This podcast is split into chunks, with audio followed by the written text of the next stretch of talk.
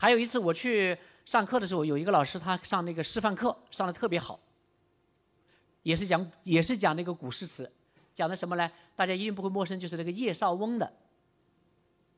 叶绍翁的，叶绍翁的那首诗：“游园不值，应怜屐齿印苍苔。小扣柴扉久不开，满园春色关不住。一枝红杏出墙来。”怎么样？对不对？满园春色关不住，一枝红杏出墙来。他的课讲的很好，啊，后来我就很多人就说讲的特别好。一问到我的时候，我就很不好意思，我说你这个有问题。我说你讲的再好，你的板书和你带着学生的朗读和你背的，你的声音很美，字也写的很漂亮，但是你这堂课可以打零分。点改呢？为什么打零分？因为他的板书和他朗读的，我刚才我不知道我们在在在座的我们的啊，这个这个例子我可能在我的学生当中可能这个讲过啊。我想测试一下我们的听众听出问题来没有？对，好的，我们那边有这个声音出来了啊。那个呃华师的这个方教授啊，他说了是是什么？是因为是什么？你们这边有没有人知道？因为他背错了，因为是什么？哎，有人有人愿意回答也可以回答啊！啊，有一个同学啊，有一个，对，有一个小朋友是春色满园关不住吧？哦，好的，你其实不用加那个“把”字，你你说应该是春色满园关不住，就显得更加确定，对吧？哦，很不错，我们给那个小朋友掌声。哎，这个难度难在哪里呢？满园春色关不住，用我们现代文、现代汉语，你听起来、读起来，是不是一点都不违和？是不是也很通畅啊？是不是那个逢古碎声，按照我们的这个成语的习惯，你觉得还有点别扭，对吧？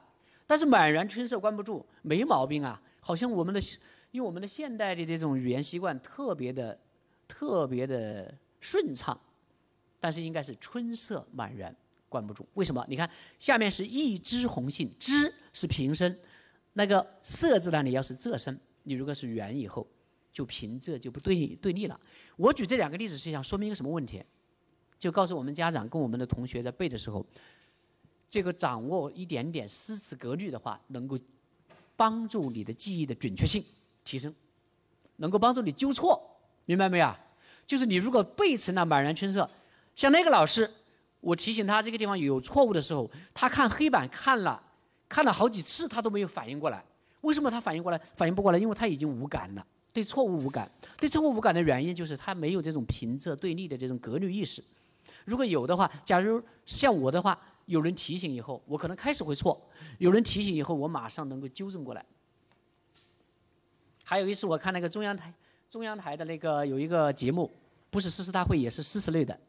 有一个选手背那个背那个陆游的那首诗，搞了个飞花令，他背很多，一背到那个什么呢？小楼一夜听春雨，明朝生相卖杏花。啊，又有又有一个小朋友举手了，哎呀天呐，这小朋友反应好快，好，好。是生向明朝卖杏花。哇，太厉害了！太厉害，给他掌声，给他掌声。我是故意漏的一个破绽，我准备提问的，被他一下子问题还没问，他就他就把他这个答出来了啊。特别哎，是不是参加那个诗词大会的那个小刘啊？是吧？哦，对对对，那是他的妈妈，他就应该就是星期六参加那个广州诗词挑战赛的啊。站起来给大家认识一下广州诗词挑战赛的这个亚军吧，是吧？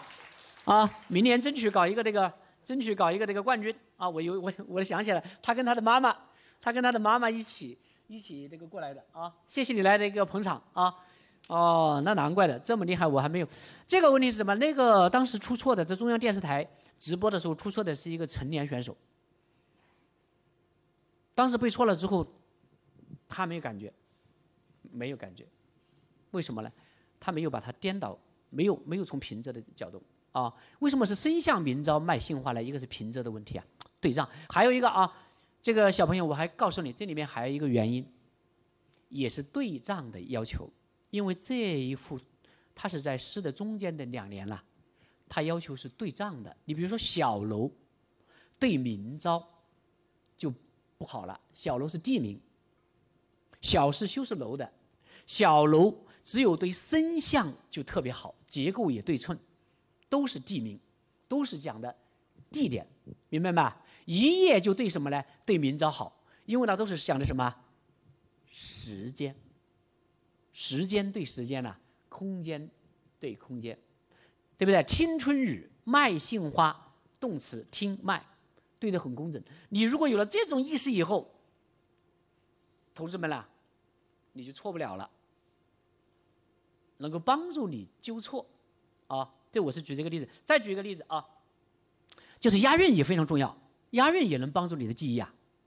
押韵呢，比如说《春江花春江花月夜》三十六句，这一个是大家经常秀的一个比较长的，也不算太长，中等长度的。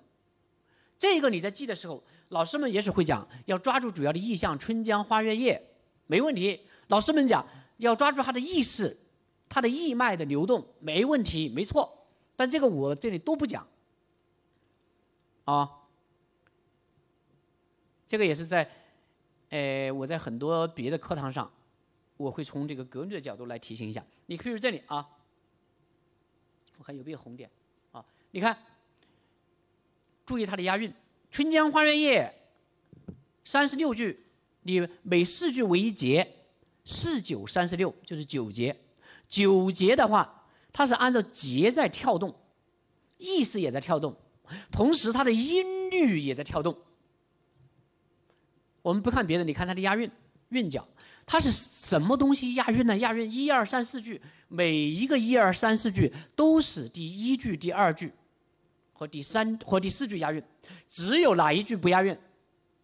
第四句。这跟我们的很多律诗是一样的，“黄河远上白云间，一片孤城万仞山。羌笛何须怨杨柳，春风不度玉门关。”它也是一、二、四押韵，所以它的每四句都是一二四押韵，你就知道了。你看我这里用红色把它标明了：“春江潮水连海平，海上明月共潮生。滟滟水波千万里，何处春江无月明？”你看，平、生、明，这就押韵。好，接下来四句它就换了韵。江流宛转绕芳甸，月照花林皆是霰。空里流妆不觉飞，汀上白沙看不见。哪三个字？看到没有？电、线、见。接下来又换韵。江天一色无纤尘，皎皎空中孤月人。换成了什么？恩之韵或温之韵。啊。江畔何人初见月？江月何年初照人？以此类推。以此类推。有什么好处？假如你只记得其中的一句了，你就可以追踪。假如我只知道有一个“见”字啊，我只知道有一个，我只记得一句，我只记得“月照花林皆是霰”，其他的我想不起来了，我怎么办？你就会想，这里面压的是安韵，并且是仄声，你就会想到什么呢？就会迫使你去追踪别的两个韵韵字，一个“见”，一个什么“电”。这样就能帮助你提示你的记忆，很好玩。不知大家现在悟出来没有？这就像呢，我们原来不是有一种空调，叫做什么？那个主机外面什么叫做一拖二，一一拖三了，你就可以把它拖出来。你知道了一个韵字，可以拖出别的来，啊。这是讲这个押韵啊。当然，这首诗呢，顺带讲一下，你要背的话，还有一个方法。就是除了押韵之外，还要注意它的一些连接连接字。有些字它是勾连的，上一句的结尾是下一句的开头。你看这里面比较典型的就是，啊，你看江月何年初照月这一节已经完了，他跳到下一节的时候用这个人字开头，人生代代无穷已，这就是勾连法。这个地方很关键，它这里面大概有三处勾连，还有一个勾连就是什么呢？你看啊。谁家今夜扁舟子？可怜楼上月徘徊。好，你看，哦，不是上面看上面，何处相思明月楼？然后可怜楼上月徘徊，这也是上一个四字句跟下一个四句的一个跳跃。你看一个楼字在后面收尾，然后就在什么呢？下一句的开头的第三个字，也基本上算是开头的那个位置了。这叫做上下，就是结尾句跟下一个的开头句勾连，明白吧？还后面一个勾连，就那个斜字，看到没有？啊，江潭落月复西斜。这一这一个节已经完了，跳到下下一节，马上一个斜字，斜月沉沉藏海雾。这个勾连法，到时候我们讲毛主席的诗词的时候，还会举到这个这个那个例子，相信大家应该会有点那个启示啊。我今天主要讲这三种方法啊，一个就是呃我们的这个什么时空定位法，第二个就是这个诗画代入法，第三个就是格律注记法。格律注记法是我讲的最多的啊，因为这个格律注记法呢，因为我为什么要讲的多呢？因为这个格律注记法，其实要是在民国以前的话。大家都懂这个诗词的时候，这个不是问题。但是现在很多中小学语文老师把这个东西给废掉了，这就太可惜了。他总是强调理解，强调多读，这个没错。但是他不懂格律的话，把孩子们和我们成人成年人也是可以用的，把我们就是诗歌与生俱来自带的这种背诵的密码。给丢掉了，失掉了一种很好的方法。好，我讲了这么多了，我们中间这个穿插一下啊，好不好？我们今天这个有幸的邀请到了那个一位诗词的小达人啊，那个华师附小的方逸晨，他呢也是诗词爱好者，我们让他来跟大家分享一下他的心得啊。你先上来吧，那个小方啊。小芳的爸爸呢，也是华师的这个教授博士啊。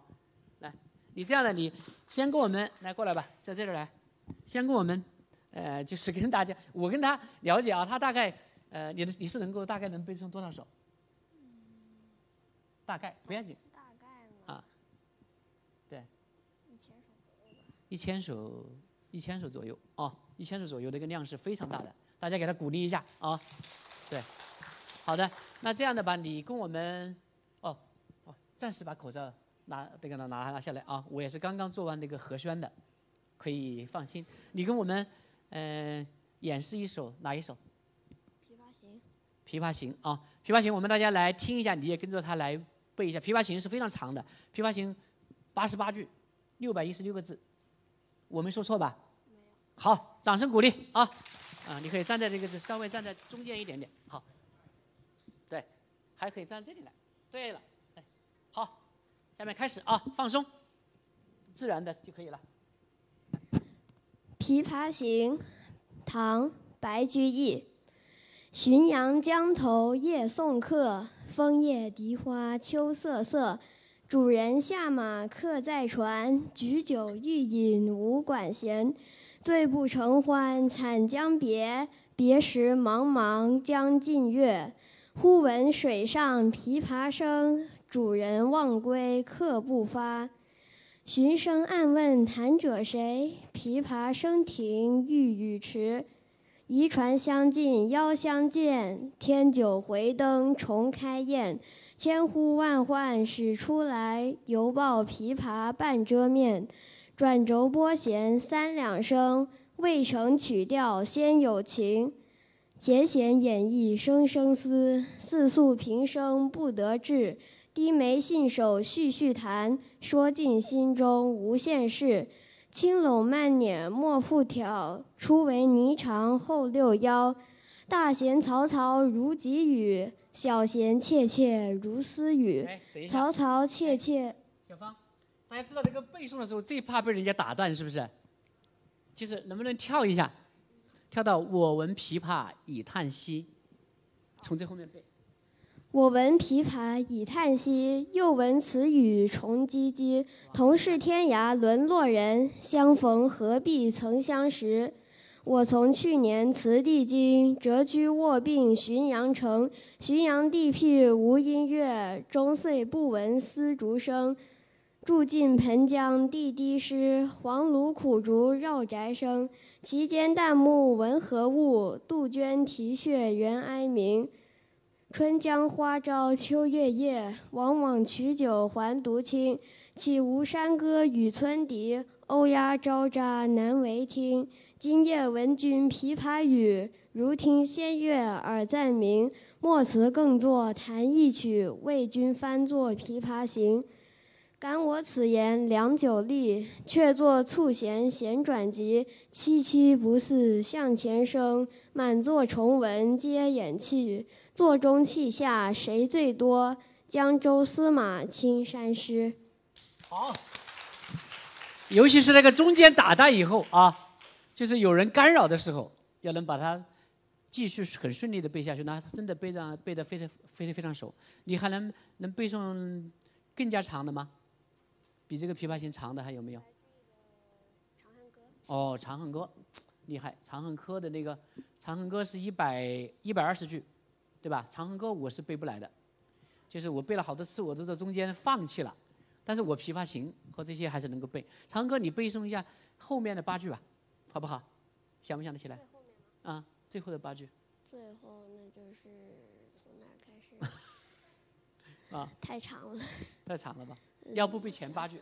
好。背前八句吧，啊。汉皇重色思倾国，御宇多年求不得。杨家有女初长成，养在深闺人未识。天生丽质难自弃，一朝选在君王侧。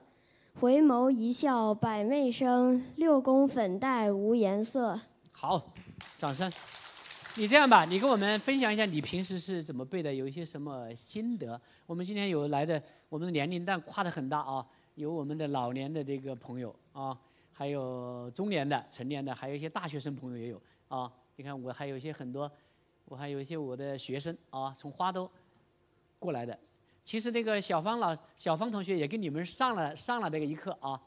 呃，《琵琶行》呢是是高考的这个指定篇目，我相信我们的大我们的一些大学生也能够背啊。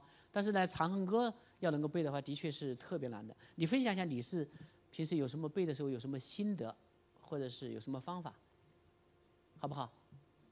你跟大家交流一下。平时背的时候，就是要先理先理解一下诗词中的含义，然后这样的话背起来就会比较快。同时也要理解作者的情感。嗯，作者的情感。嗯。有没有互相互相搞混的时候？就是这首诗夹杂的跑到别的诗当中去，遇到过这样的情况没有？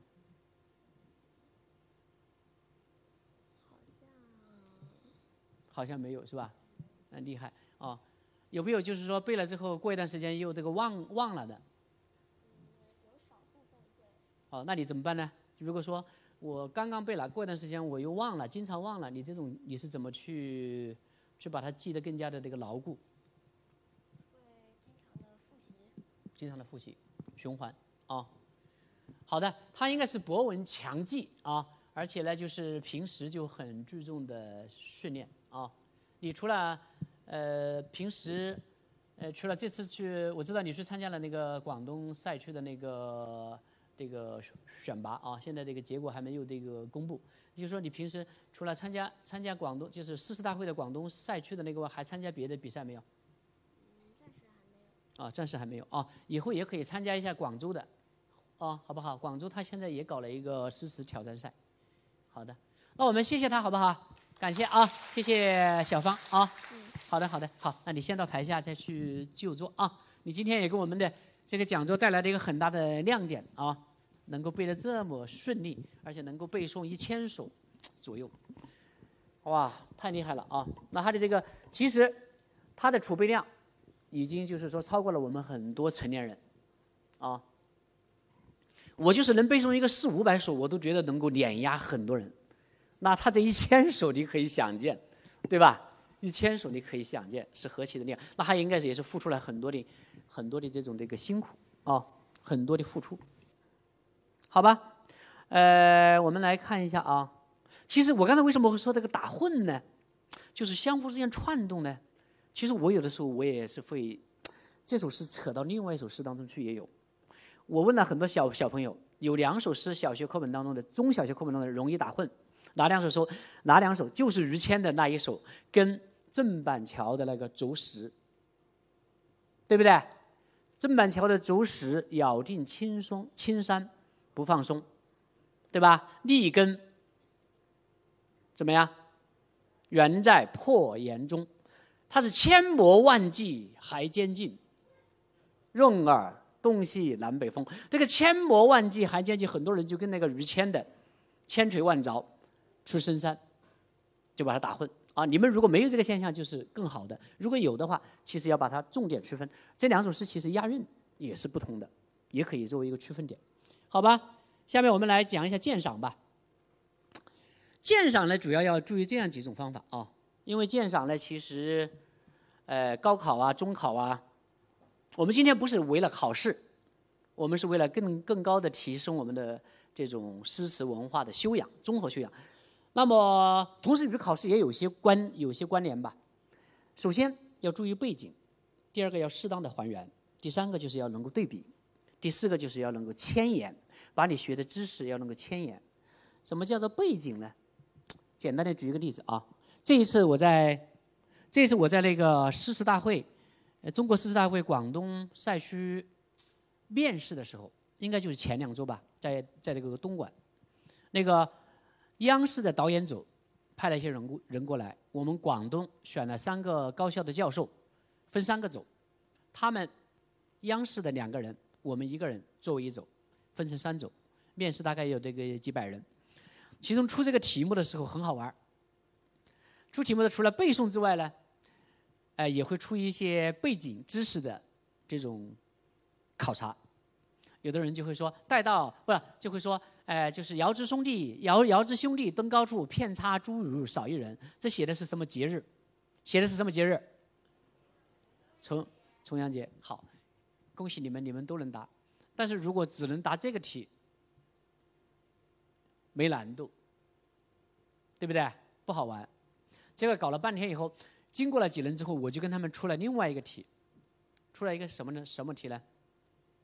就是那个，呃，一唱雄鸡天下白，万方乐奏有余田，诗人心会更无钱，浣溪沙。这首词写的是什么节日？有没有人能够答得来？